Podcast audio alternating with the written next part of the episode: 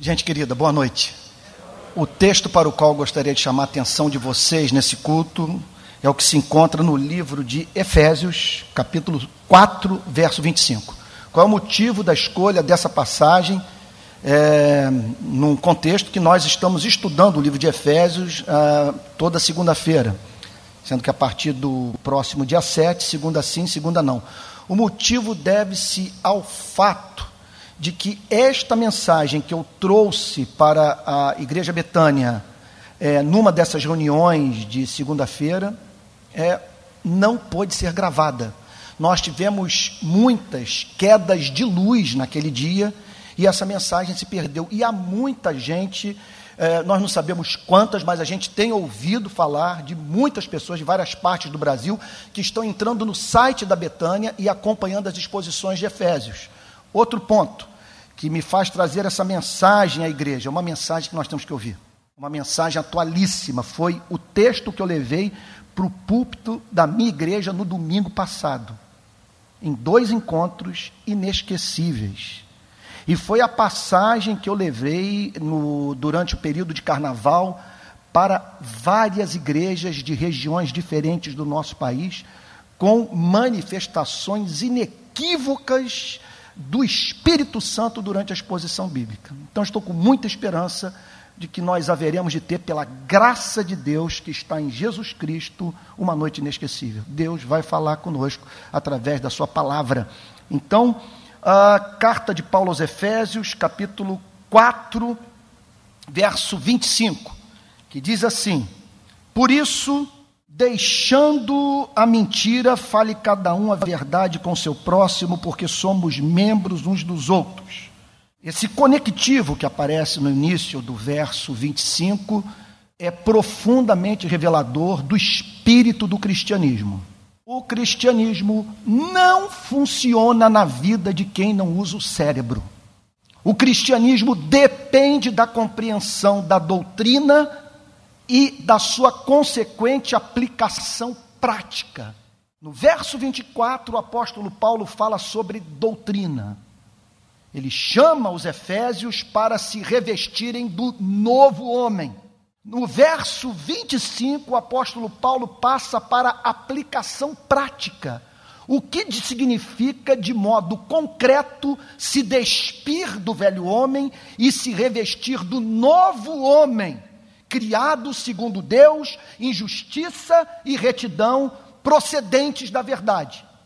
Portanto, é de fundamental importância que a igreja tenha interesse por doutrina.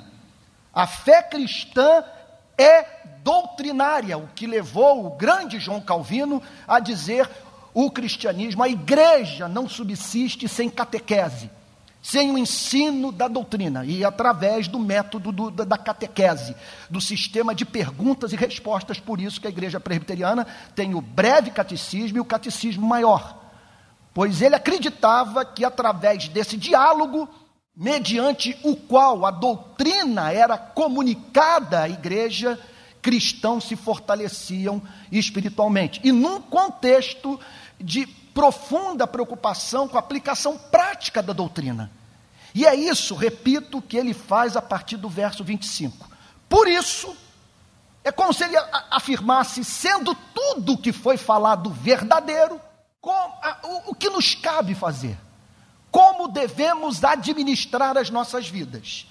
E aí o apóstolo Paulo passa para algumas aplicações práticas que muito provavelmente foram determinadas pelo contexto cultural da cidade de Éfeso.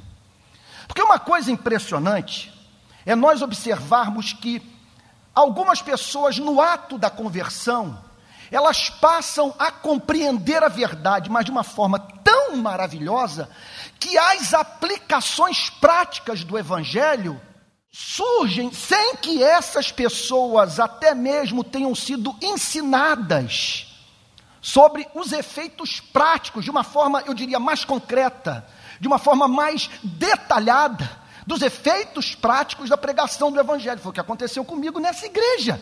Quando eu me converti, ficou claro que eu não podia mais manter o meu estilo de vida de, de, de surfista na base de venda de contrabando. Então, logo no primeiro mês de conversão, logo no meu batismo, eu cheguei a essa conclusão: não tenho mais como viver desse negócio. Primeiro, que eu tenho que voltar a trabalhar. E, segundo lugar, parar com venda de contrabando. Ninguém nesta igreja me falou sobre isso. Mas foi, foi, foi uma compreensão imediata. Me lembro de uma passagem das mais gloriosas da, da, da, da, da história de missões, contada no diário de David Brainerd, vivida por ele no campo missionário da América, vamos chamar de América colonial, nós estamos ali no início do século XVIII. Não, período posterior da América colonial, David Brainerd trabalhava entre os índios americanos que não tiveram uh, contato até aquele momento com o Evangelho. E ele fala de, um, de uma pregação que desencadeou um avivamento numa daquelas tribos na região da Pensilvânia, que fez com que aqueles índios alcançassem subitamente elevadíssimo nível de santidade, de compromisso com Cristo, de manifestação da beleza de Jesus em suas vidas. Mas houve uma história que chamou muito a atenção desse grande missionário americano. Foi uma senhora, uma índia, o ter procurado aos prantos, buscando perdão para o fato dela ter disciplinado um dos seus filhos com severidade. David Brainerd diz a seguinte coisa: isso é algo que só o Evangelho pode produzir.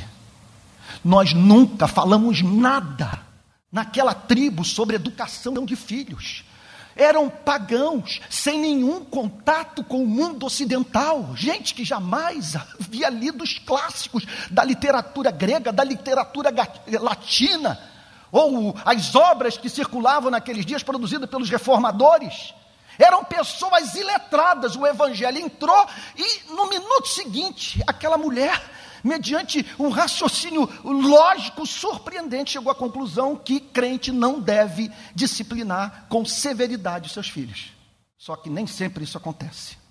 Isso varia de pessoa para pessoa.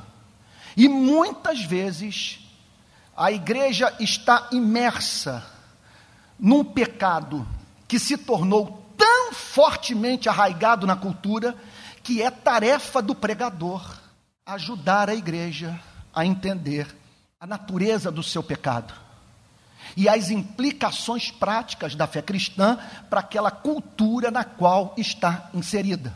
Então, é claro que um pregador na África do Sul, do período do apartheid, a África do Sul, que lançou Nelson Mandela na prisão, um pregador deveria falar que calvinistas holandeses não deveriam fazer o que estavam fazendo, apoiar o sistema da segregação racial.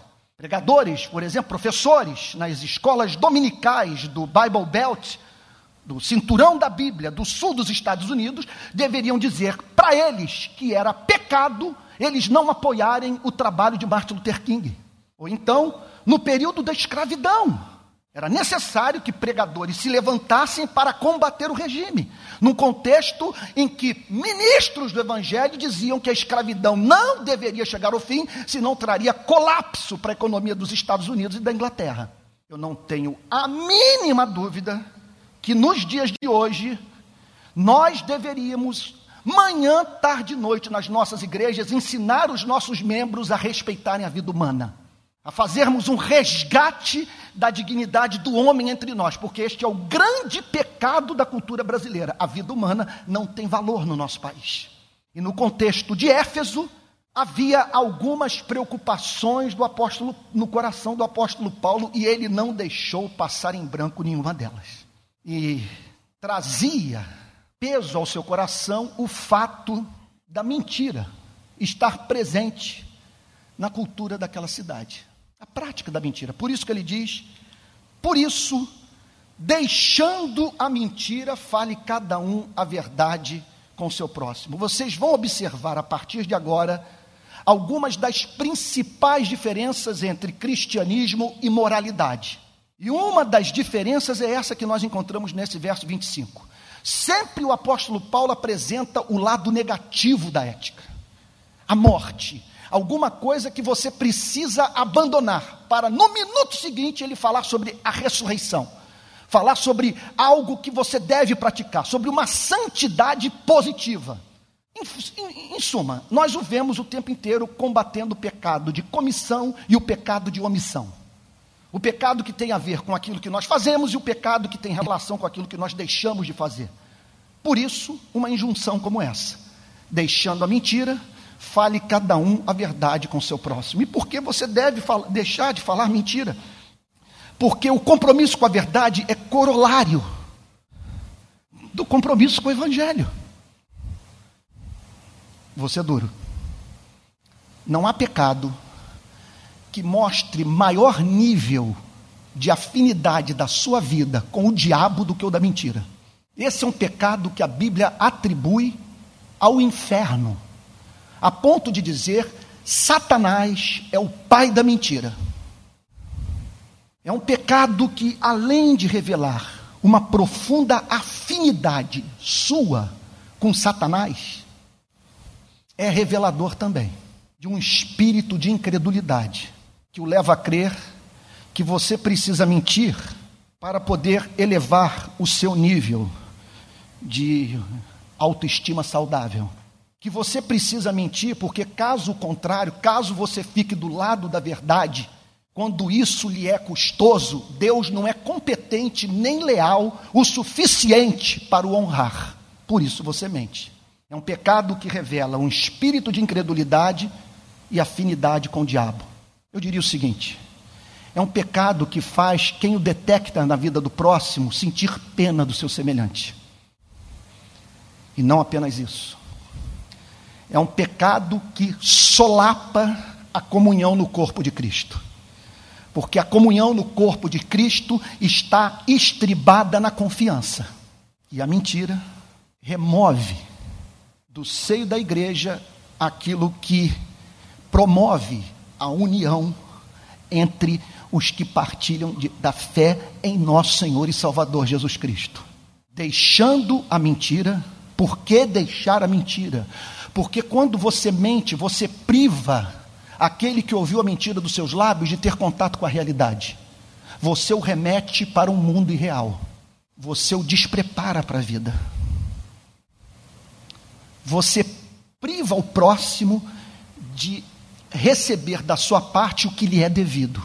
Por isso, deixando a mentira, fale cada um a verdade com isso, o apóstolo Paulo ressalta a importância de nós disseminarmos a verdade do nosso meio. E observem, e aí o pastor Josué vai gostar do que eu vou dizer, que pela mensagem do apóstolo Paulo, isso não é tarefa apenas dos ministros, isso é tarefa de todos os membros da igreja e algo que deve se dar nos grupos pequenos, quando nós estamos juntos nas classes de escola dominical, quando estamos almoçando, jantando na praia, disseminar a verdade. Que verdade?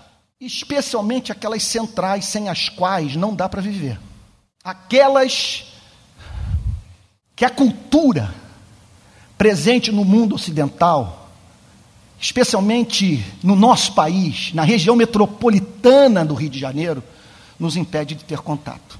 O que, que deve estar nos nossos lábios e que nós devemos frequentemente falar uns para os outros? Primeiro, que a vida é curta, dura e incerta. Onde quer que o Espírito Santo esteja presente, nós encontraremos a manifestação do Espírito da verdade. E uma verdade, como ressalta Jonathan Edwards, que nos remeterá para o contato com as grandes e fundamentais verdades da vida. E uma das que saltam os olhos é justamente essa: a vida é dura, é curta e é incerta.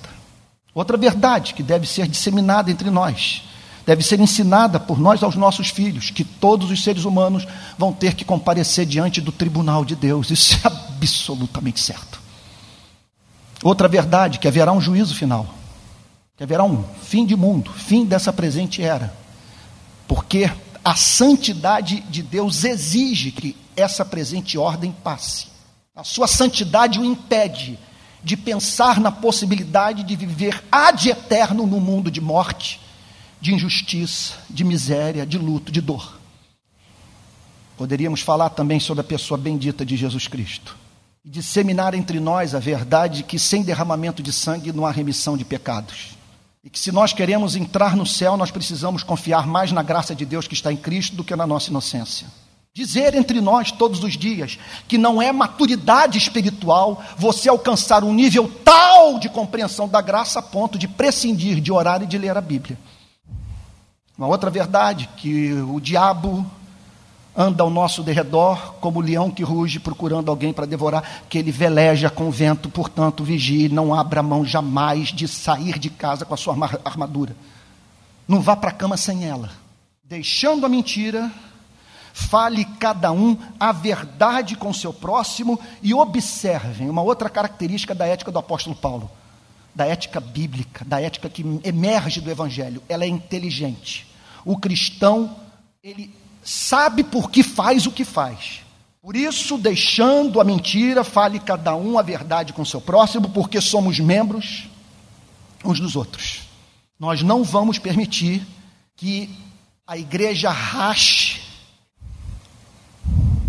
que ocorra uma divisão entre os irmãos por causa da presença do que mais é capaz de minar a comunhão no corpo de Cristo, que é a mentira.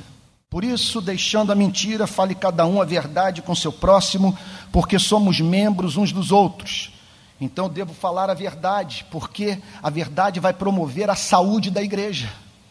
Somos membros uns dos outros. Eu vou promover a verdade, vou impedir que a mentira seja disseminada no corpo de Cristo.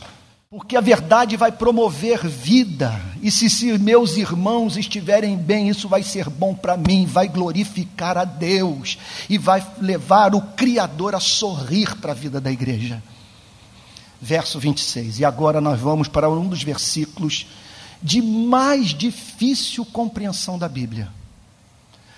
Não, talvez não seja certo dizer isso, não é de mais não, é de difícil compreensão, mas é um dos, um dos versículos mais mal interpretados das Sagradas Escrituras. Porque todos nós passamos por alto o estranho mandamento do verso 26, irai-vos.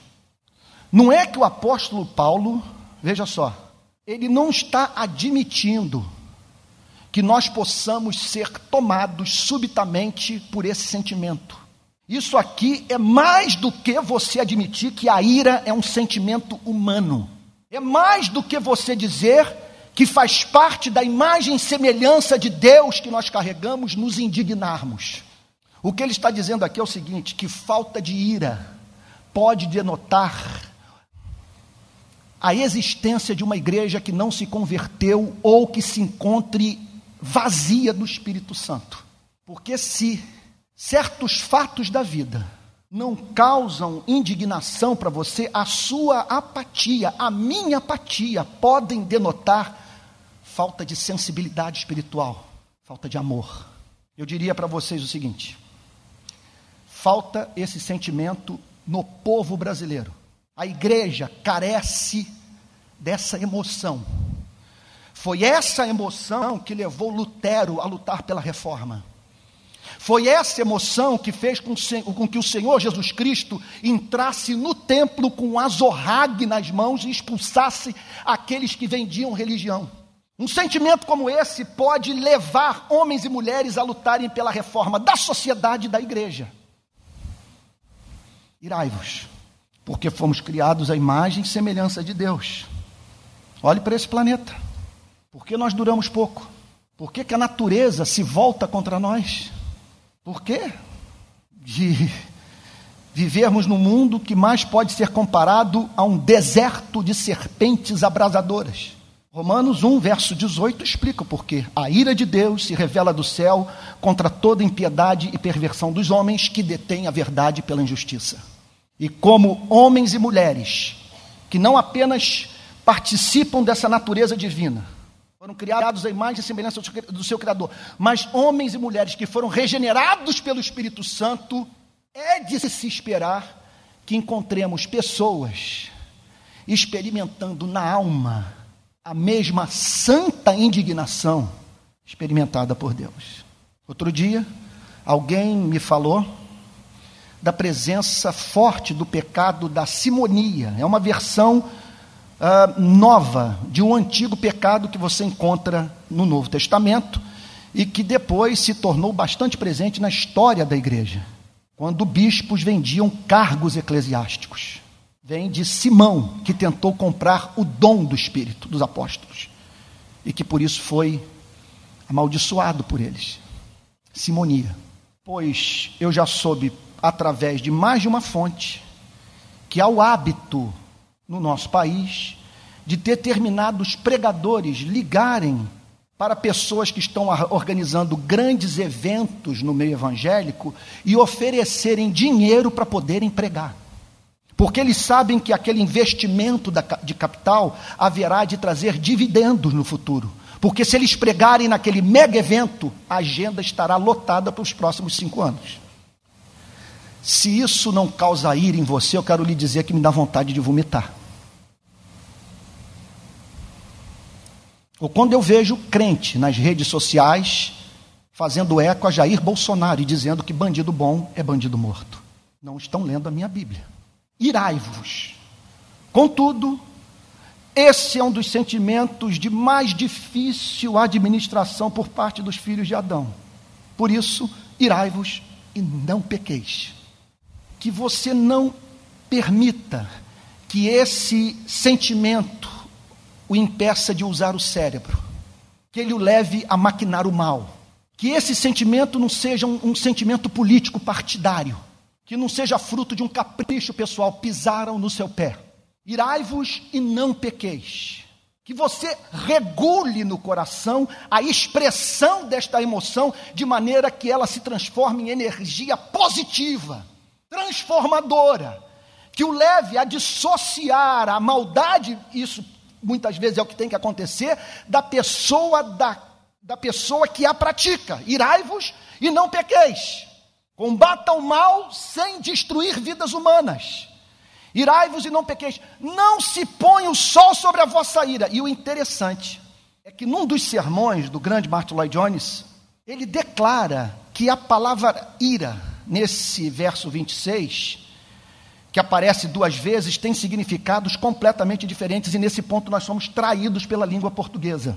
Por que somos traídos? Porque a palavra ira no grego, conforme é usada aqui, ela tem sentidos diferentes no início do versículo e no final da sua parte A. Irai-vos e não pequeis, não se põe o sol sobre a vossa ira. A primeira ira, é, é, é ela não é de natureza necessariamente pecaminosa. É uma, é uma emoção que brota quando você vê a santidade de Deus ser desrespeitada e o homem explorado pelo seu semelhante. Aí você sente essa indignação. Só que a ira que aparece no final da frase tem um outro significado que poderia ser é, é, traduzido para a língua portuguesa como rancor é uma coisa mais arraigada, é um estado de alma. É como se ele dissesse, e de fato o que ele está dizendo: irai-vos e não pequeis, não se põe o sol sobre o vosso rancor, que você não vá para a cama para maquinar o mal, e que você não permita que isso traga ruína para a sua alma, que o torne azedo e amargo. Converse consigo mesmo na cama. Não se ponha o sol sobre a vossa ira. Não permita que você amanheça no dia seguinte com fome e sede de vingança. Irai-vos e não pequeis. Não se ponha o sol sobre a vossa ira. Verso 27. E nem deis lugar ao diabo. Com isso, o apóstolo Paulo está dizendo que nós temos um adversário que veleja com o vento e que ele pode usar uma emoção santa para nos levar para a prática do que é pecaminoso. É, por exemplo, o caso de pessoas na igreja que têm muito zelo pela doutrina e pela pureza moral dos cristãos e que muitas vezes são as que mais contribuem para levar crente para sanatório psiquiátrico para dividir igreja. Porque elas têm zelo, mas não têm um, um pingo de doçura. A presença dessas pessoas se torna insuportável, porque elas se deixaram transformar em juízes, deixando de ser pais e mães amorosos. Irai-vos e não pequeis, não se ponha o sol sobre a vossa ira, e nem deis lugar ao diabo. Ou seja, não permita que esse seu zelo pentecostal, pelo avivamento da igreja, o leve a dividir a igreja Betânia, por exemplo. Ou sair por aí, deixando nu em praça pública, em nome de um suposto compromisso com a verdade, aqueles que Deus ama e pelos quais você deveria fazer o que você gostaria que fosse feito pela sua própria vida. Não dê lugar ao diabo. Observem que não há espaço nesta passagem, faço minhas as palavras, mais uma vez, mencionando Martin Lloyd Jones. Não há espaço aqui para uma espiritualidade efeminada. Simplesmente, veja só, ele diz: encare esse pecado e mande-o para o inferno, e nada de você dizer, vou orar a respeito. Ele não manda ninguém orar. Embora a oração deva estar presente em tudo aquilo que nós fazemos, porque somos eternos dependentes de Deus, observe que não há espaço aqui para irresponsabilidade. Não há espaço aqui para organizarmos uma reunião pentecostal daqui a um mês, o Espírito Santo ser derramado sobre a vida da igreja, numa experiência mística, todos os nossos problemas morais serem resolvidos. A Bíblia não ensina isso. A Bíblia apresenta o processo de santificação como luta diária. Esmurro o meu corpo e o reduzo à servidão, para que, tendo pregado a outros, não seja eu mesmo desqualificado ou desaprovado. Então, deixe a mentira, encare esse pecado, chame-o pelo nome, tenha nojo dele, seja o que você é. Veja esse pecado à luz da glória de sua vida, dessa obra espantosa que o Espírito Santo realizou em seu coração. Diga para si mesmo: um homem como eu não praticaria uma coisa como essa, porque eu sou de Jesus, porque eu quero viver para a glória de Deus. Irai-vos e não pequeis, não se põe o sol sobre a vossa ira, nem deis lugar ao diabo. Verso 28. Havia ex-bandidos na igreja de Éfeso. Aquele que furtava não furte mais. Porque você não deve furtar. Porque você não deve procurar a vida fácil. Você não deve se apropriar do próximo aquilo que não, é, não lhe é de direito. E você não deve furtar porque você é crente. E você acredita no Deus que cuida dos lírios e dos pardais e que tem os cabelos da sua cabeça contados. Por isso você não vai assinar o ponto na prefeitura de Niterói sem trabalhar, porque um vereador o colocou lá. Você não vai roubar dinheiro do povo. Você não vai se transformar num sonegador. Aquele que furtava, não furte mais. Olha que coisa linda. Antes, trabalhe. Porque o princípio mais basilar do amor é não sermos pesados para ninguém. Não torne a vida das pessoas mais difícil do que já é. Não se encoste ninguém. Usar o papo reto. Igreja não é lugar para vagabundo. E não deve haver espaço na família cristã para adolescente de 40 anos vivendo de pensão do pai. A Bíblia nos chama para o trabalho. Então aqui nós vemos uma uma grande característica do modelo de espiritualidade do, do Novo Testamento. A Bíblia não nos apresenta o trabalho como uma maldição. Quando ele diz trabalhe, o, o apóstolo Paulo ao mesmo tempo está santificando o exercício das nossas atividades profissionais e está dizendo para você e para mim que você não glorifica a Deus apenas quando você se transforma em missionário, evangelista ou em pastor. Você glorifica a Deus quando é fiel à sua vocação. E se Deus o chamou para ser médico, engenheiro, pedreiro, faxineiro, trabalhe com excelência para a glória do seu Criador. Aquele que furtava, não furte mais. Antes, trabalhe, fazendo com as próprias mãos. Não há lugar para agiotagem.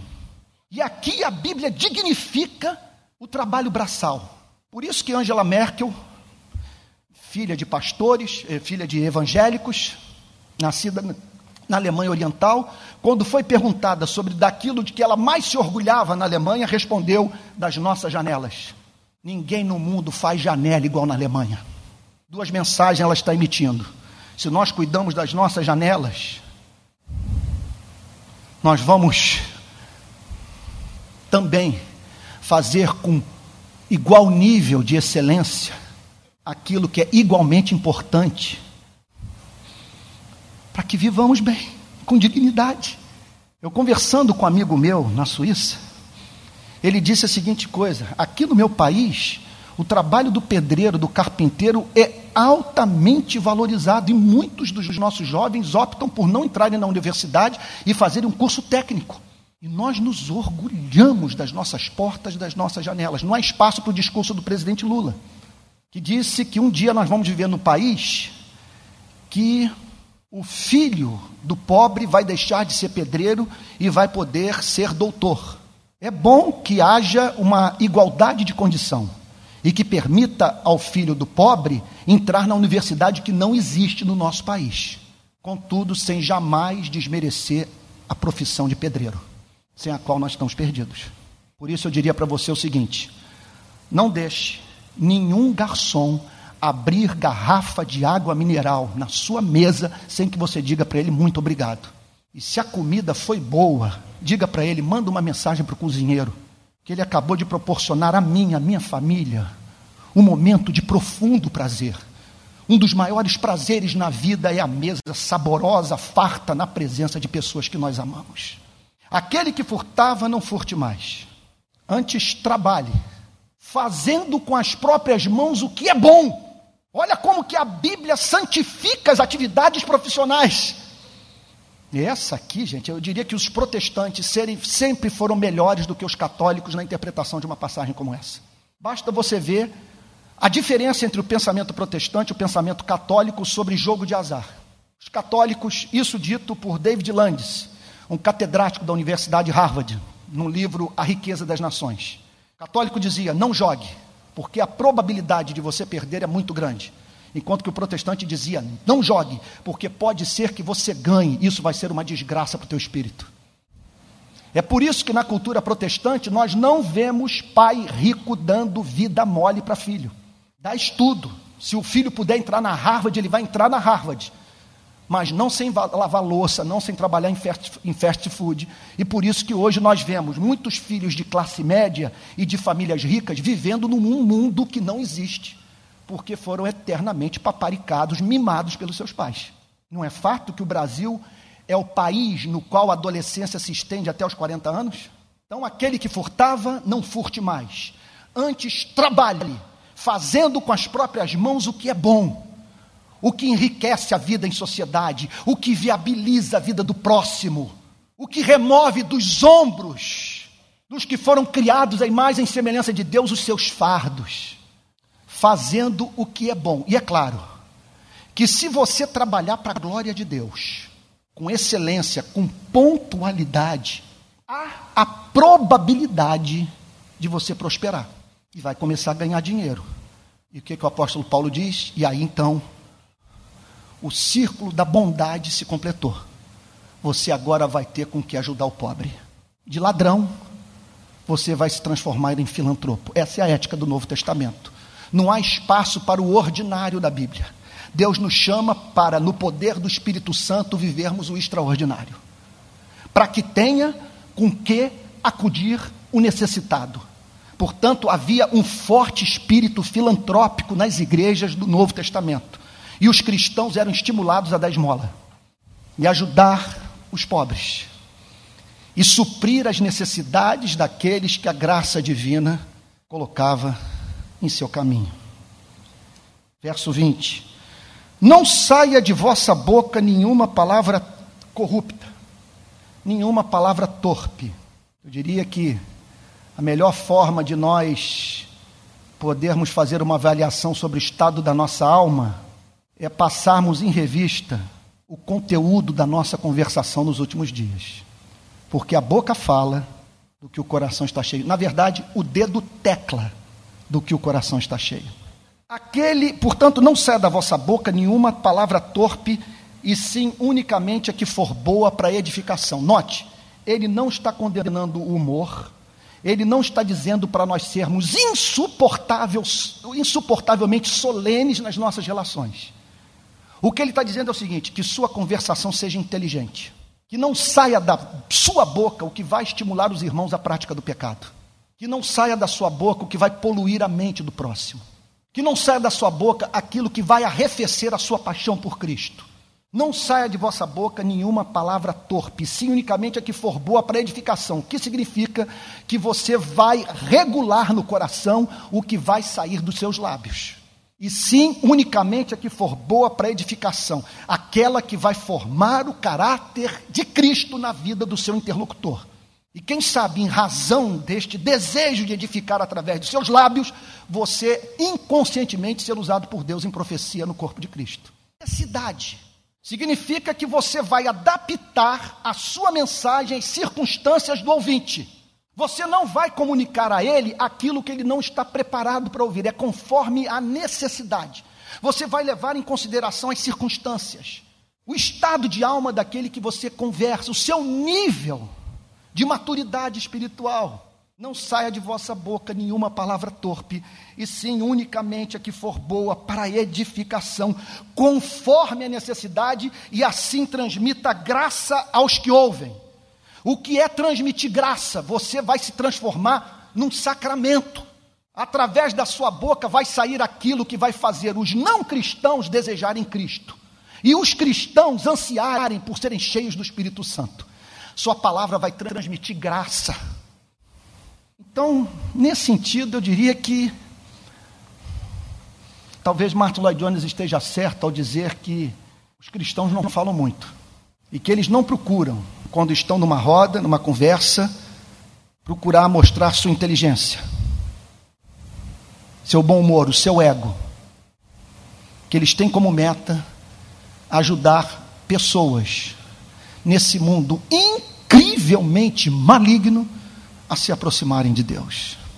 A conversação cristã, portanto, é inteligente, diz o fruto. E sim, unicamente a que for boa para edificação e transmita graça aos que ouvem. Verso 30. Meu Deus. Isso aqui é coisa para nós ficarmos a semana inteira estudando esse versículo. E não entristeçais o Espírito Santo. E ele completa na parte B dizendo: No qual foste selados para o dia da redenção. O que ele está dizendo é que você deve viver com a consciência que é habitado por um hóspede divino. E que, tal como acontece com você, traz tristeza ao Espírito Santo se sentir ignorado, de você não se dar conta que está recebendo o próprio Deus na casa de sua vida. Essa é uma forma de você entristecer o Espírito Santo. Você o ignorar, o. Ou então não ouvir os seus apelos. Você o resistir. Há muito ele o está chamando para uma vida mais íntima com Deus. Para você conhecer mais as sagradas escrituras. Para você poder dizer, antes eu conhecia apenas de ouvir falar, hoje os meus olhos te veem. Essa é uma forma de entristecer o Espírito Santo. E o que acontece quando você entristece o Espírito Santo? o Espírito Santo suprime suas bênçãos. Ele, ele, por exemplo, olhe para esse texto. Ele, a Bíblia diz que nós fomos selados para o dia da redenção através da instrumentalidade do Espírito Santo. Quando você entristece o Espírito Santo, você perde a noção desse selo, porque esse selo não é para que Deus saiba que você foi salvo. Esse selo foi dado a você para que você se certifique do fato de que nasceu de novo e que é filho de Deus. Quando você entristece o Espírito Santo, você perde essa segurança. O Espírito Santo deixa de incitar você. O que, que eu estou querendo dizer?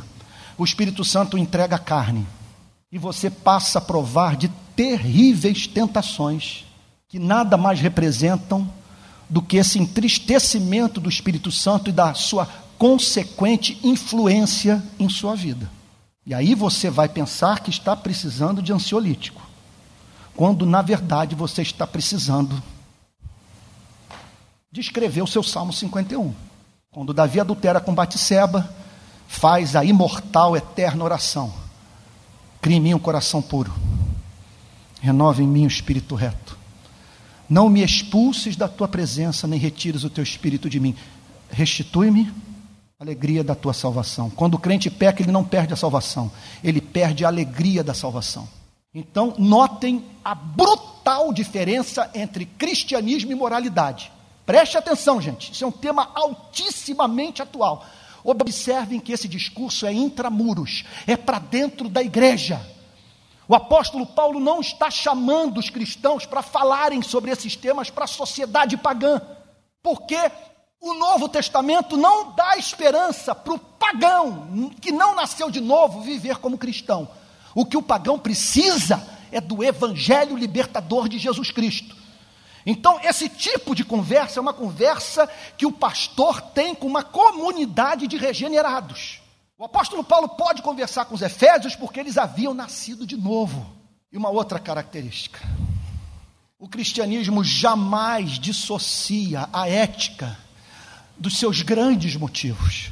Aqui não há mínima preocupação com a coesão da sociedade ou com a sua reputação. É com a glória de Deus, é com sua comunhão com Deus, é com a pessoa bendita do Espírito Santo. Por isso que quando o cristianismo é corretamente compreendido e vivido no poder do Espírito Santo, você percebe este elemento de espontaneidade não neurótica. Hoje de manhã nós estávamos lendo Salmo 1 lá na nossa igreja. Fogo caiu hoje na nossa igreja. Consequência de uma manhã que nós passamos ontem com a igreja toda de joelhos em jejum. Porque nós chegamos à conclusão que estamos precisando de avivamento. E hoje o fogo caiu, é inevitável. Coincidências ocorrem quando a gente ora. E aí então, o que, eu estava dizendo? Olha o que, que a Bíblia afirma, irmãos. Bem-aventurado o homem que não anda no conselho dos ímpios, não se detém no caminho dos pecadores, nem se assenta na roda dos escarnecedores. Antes, a Spurgeon diz o seguinte: Eis a descrição da obra da regeneração. O seu prazer está na lei do Senhor, o elemento de espontaneidade. E na sua lei, porque ele ama a lei. Porque só de pegar nesse livro ele se sente feliz. Ele medita na lei do Senhor de dia e de noite. E não entristeçais o Espírito Santo, o Espírito de Deus, no qual foste selados para o dia da redenção. Verso 31 longe de vós. Quando ele fala longe de vós, ele está dizendo o seguinte: isso aqui é absolutamente inaceitável.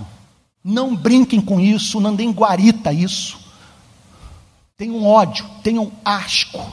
Expulse essas práticas de sua vida. Observem que nada nessa passagem é arbitrário. Nós não vemos um pastor pedindo da igreja o irrelevante. Tudo faz sentido. São práticas que destroem os relacionamentos humanos, que nos afastam de Deus, que entristecem o Espírito Santo. E aí ele diz: longe de vós. É como se ele dissesse o seguinte: agora passo a falar sobre aquilo que é inadmissível na vida do crente. Longe de vós toda amargura, que é um espírito azedo que se traduz numa conversa azeda. É uma pessoa que não está feliz consigo mesma e que por isso vê defeito em tudo. Está dizendo o seguinte: expulse isso de sua vida. Longe de vós toda amargura e cólera. Aqui ele está falando de fervura, de uma explosão de raiva. É alguma coisa que, que obscurece o seu entendimento, que faz você perder o controle da sua fala, das suas ações.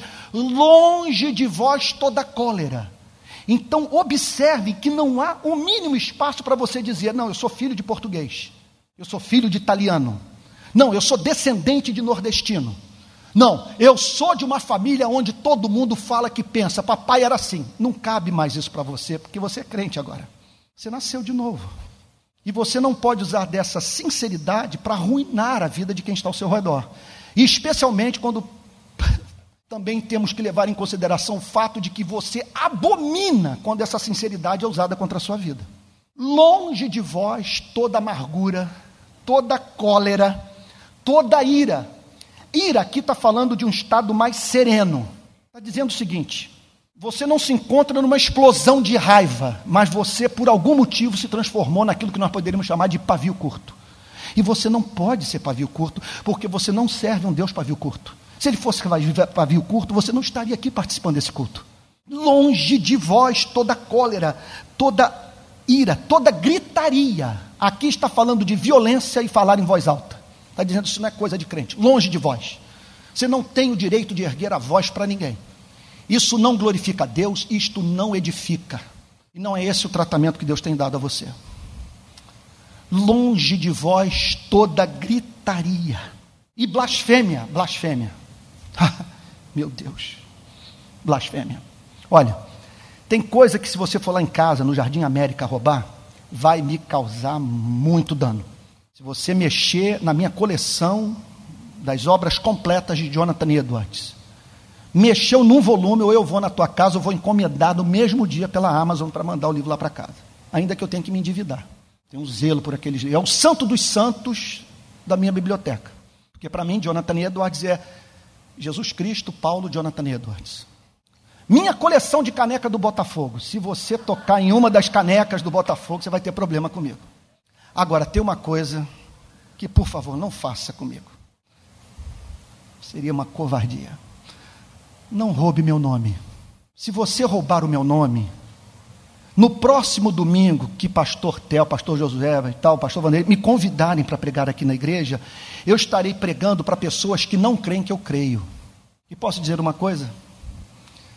Você vai ter que prestar contas diante de Deus pelas vidas que eu deixarei de edificar por causa da sua calúnia. Blasfemar é você falar mal das pessoas. Paulo está dizendo o seguinte: longe de você esse tipo de coisa. Longe de você, a título de oração, trazer para o jantar e o almoço, para o churrasco, as fraquezas dos seus irmãos. E deixar irmão na fé nu em praça pública. Ou pegar algo pontual da sua vida e, e, a partir daquele ponto isolado fazer o julgamento do todo. Paulo está falando, isso não é coisa de crente, blasfêmia. Em seguida, bem assim toda malícia eu tentei, depois de ter feito a exegese do texto, eu tentei encontrar um outro sinônimo para malícia na língua portuguesa. Malícia. Eu encontrei um. É o espírito de porco. Quem é o malicioso? O malicioso é o que quer prejudicar as pessoas. Ele é malicioso. Sabe como que ele vive? Ele vive para extrair de você o que você tem de pior. Malicioso. Olha, eu tenho para mim que nós deveríamos viver da seguinte forma: você me introduz na sua casa, você não tem que ter medo de mim. Você pode lidar comigo de peito aberto, porque eu sou uma ovelha do rebanho de Jesus Cristo. Eu não vou cobiçar sua mulher, não vou cobiçar suas filhas, eu não vou cobiçar a sua reputação, ou não vou afrontar a sua reputação. Você não precisa, ao conversar comigo, chamar uma testemunha, porque eu sou verdadeiro e não tenho a intenção de praticar o mal contra você. O apóstolo Paulo está dizendo toda malícia. Que você não viva para tornar a vida das pessoas mais difícil do que já é. Observem agora, mais uma vez, o apóstolo Paulo saindo da dimensão negativa da ética e passando para a dimensão positiva. Sai da morte, agora vai para a ressurreição. Antes, sede um para com os outros benignos o que é o benigno? O benigno é aquele que, quando entra numa igreja como essa, por exemplo, passa a sentir obsessão de aliviar os fardos dos irmãos. Ele é alguém interessado em promover a bondade. Ele é benigno.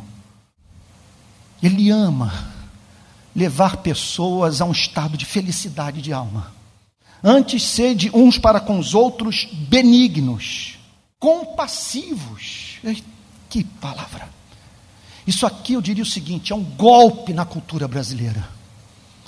Ele está falando da misericórdia, ele está falando da solidariedade, da capacidade de você chorar com os que choram. Ele está ressaltando aqui o elemento da doçura. O verdadeiro convertido é doce. Antes, sede uns para com os outros, compassivos, perdoando-vos uns aos outros, como também Deus em Cristo vos perdoa. E aqui nós estamos diante de um pastor ansioso por ver pessoas abrindo mão, largando a amargura. Lembrados daquilo que um psiquiatra argentino disse: quando você não perdoa uma pessoa, você a coloca no cárcere, sendo que o carcereiro é você. Então aqui está o apóstolo Paulo querendo encontrar uma forma de remover aquelas pessoas do ressentimento. E qual argumento que ele encontra? O argumento dos argumentos. Se você nasceu de novo, se você, ao se sentir confrontado pela lei, correu para a graça e recebeu o abraço do Pai, você não tem outra alternativa na vida que não seja perdoar.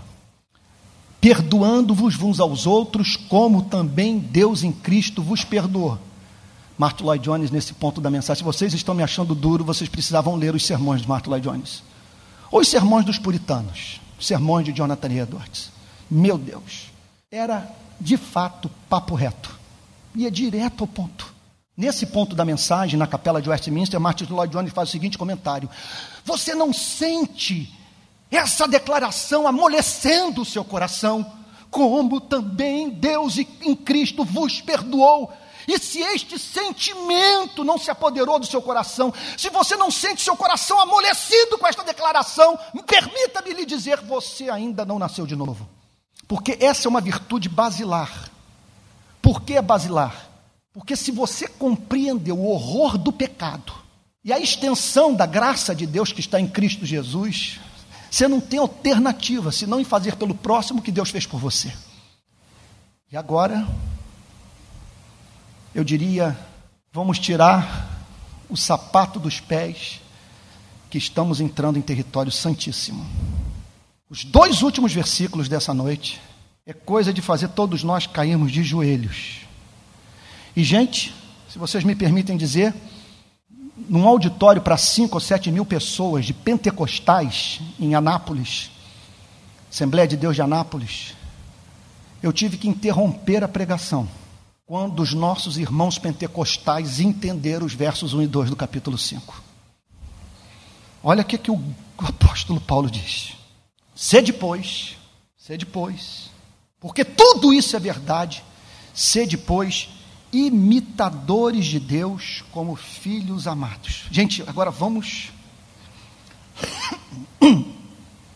Dá vontade de fazer uma pausa e dizer o seguinte: Espírito de entendimento, de revelação, vem sobre nós em nome de Jesus. Porque observe o que ele está dizendo. Sede imitadores. Aí você vai para o grego para entender o significado da palavra imitadores.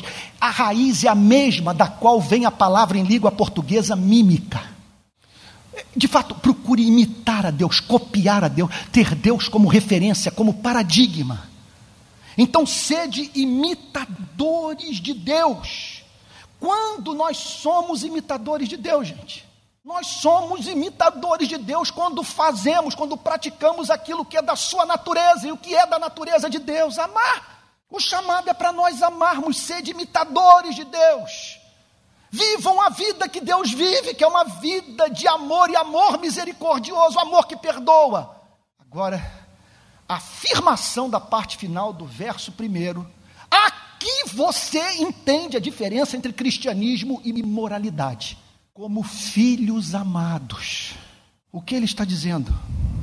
Que tudo o que foi falado deve ser visto não sobre a perspectiva dos terrores do inferno, ou tão, ou tão somente da disciplina de Deus em sua vida.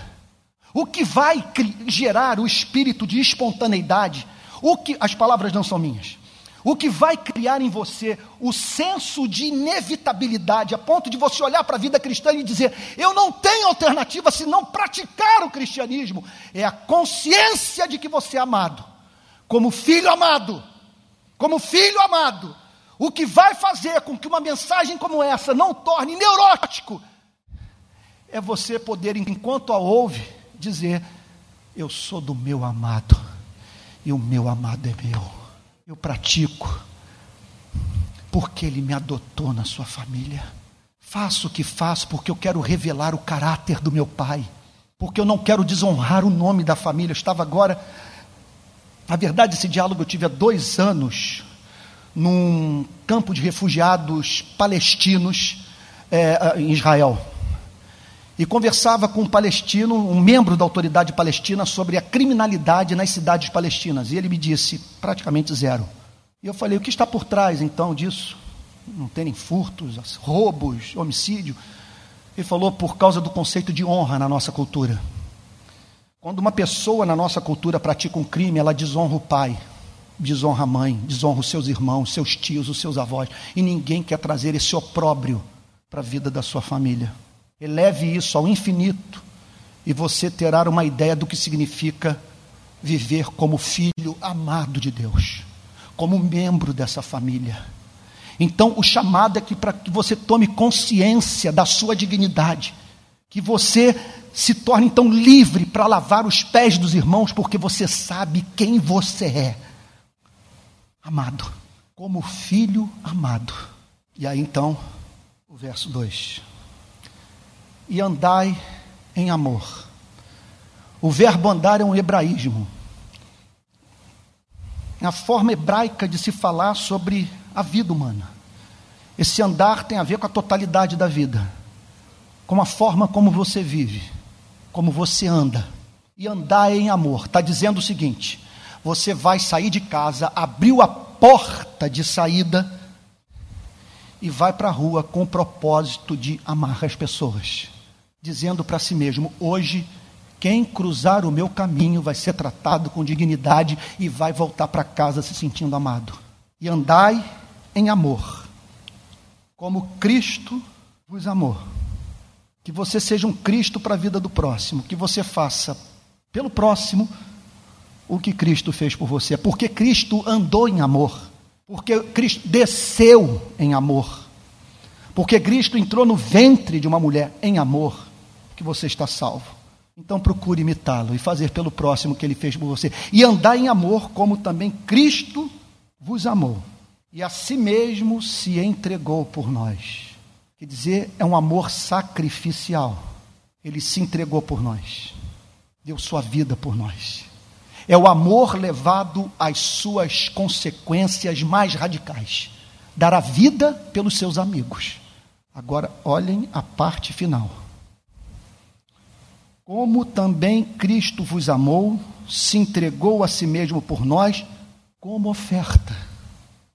Como oferta a palavra oferta aqui tem o sentido de presente, de dádiva. Ou seja, Cristo via a sua vida como um presente a ser ofertado a Deus. E, portanto, o Evangelho nos chama para transformarmos a nossa vida num presente a Deus. Quando eu penso na história da minha vida, que eu participei, que minha mãe querida me perdoe, eu participei do casamento da minha mãe. Minha mãe me concebeu antes de casar. E houve um período de muita instabilidade. Parece que meu pai não acreditava que eu fosse filho dele. E na década de 60, vocês imaginem o que é uma mulher grávida, fora do casamento na década de 60. Minha mãe, sem nenhum motivo, vamos assim dizer, superior, para lutar pela gravidez, decidiu pelo meu nascimento. Eu fui tomar conhecimento dessa história quando eu tinha 15 anos. Com 20 eu me converti na igreja Betânia e compreendi que embora na década de 60 eu não estivesse nos planos dos meus pais, eu estava no, nos planos de Deus. Por isso eu não fui um aborto. E com 20 anos, aquele que me amou antes da fundação do mundo me regenerou pela sua graça. Pergunto a vocês: o que me resta fazer da vida? Se não olhar para mim mesmo e dizer, não tem opção, se não devolver para ele o que ele me deu. Porque primeiro eu poderia ser apenas uma ideia na cabeça de Deus, que os teólogos chamam de potentia absolutos, que é o poder dele fazer o que ele quer fazer. Só que existe a tal da potentia ordinatus, é aquilo que ele decidiu fazer. E ele decidiu me criar, decidiu que eu não fosse um aborto, e decidiu que eu não permanecesse na cegueira espiritual. E o que eu estou falando é a história da sua vida também. O chamado, portanto, é para nós transformarmos a nossa existência num presente. Num presente para Deus. Mas aí vem a segunda palavra: sacrifício. Sacrifício. É você ir. Para você entender essa linguagem, você tem que entender o Antigo Testamento. O animal sem defeito, sem mácula, era colocado no altar e o sacerdote descia o cutelo nele. Aqui está falando, portanto, de você deliberadamente transformar sua vida num sacrifício.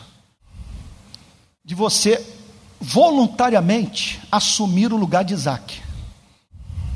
Um presente em sacrifício. Assim Jesus viveu e o Evangelho nos chama para viver de igual modo. Eu sou um presente. E mais do que um presente.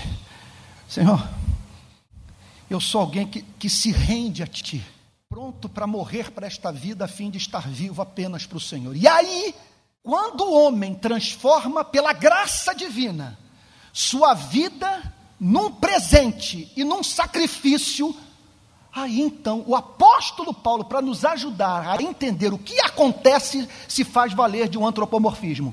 Ele descreve Deus como um ser que tem narina. Como diz Calvino, a linguagem da Bíblia é a linguagem de uma babá falando com uma criança. Paulo descreve Deus, olha que, olha que coisa linda, como oferta e sacrifício a Deus em aroma suave. Você sabe o que é isso? O Criador do sistema solar, o Criador da galáxia da Via Láctea, o Criador da galáxia de Andrômeda, o Criador dos, das bilhões de galáxias, olhar para o ponto azul pálido chamado planeta Terra, ali encontrar um vermezinho de Jacó e dizer para os anjos, arcanjos e querubins: Ele tem o meu DNA, ele causa prazer ao meu coração, ele se parece comigo, a vida dele me causa encanto. E para ele eu posso dizer o que eu disse para o meu único filho no Rio Jordão: Tu és o meu filho amado em ti eu me comprazo. Quando me converti nessa igreja, em quase todos os cultos nós cantávamos uma canção, não sei se vocês cantam ainda. Eu nasci para ser uma morada para Deus, um lugar para a presença do Senhor. Deixo agora minha vida ser separada para ti, para cumprir o plano que tens para mim. Que lhe cabe fazer? Sou filho amado. Sei quem eu sou. Ele fixou seus afetos em mim. Eu sou do meu amado, meu amado é meu. Então, transformo minha vida num presente, num sacrifício, e passo a viver com obsessão de fazer o meu Deus, pela Sua graça, ter prazer em mim. Isso é o cristianismo. É para essa vida que o Espírito Santo nos chama.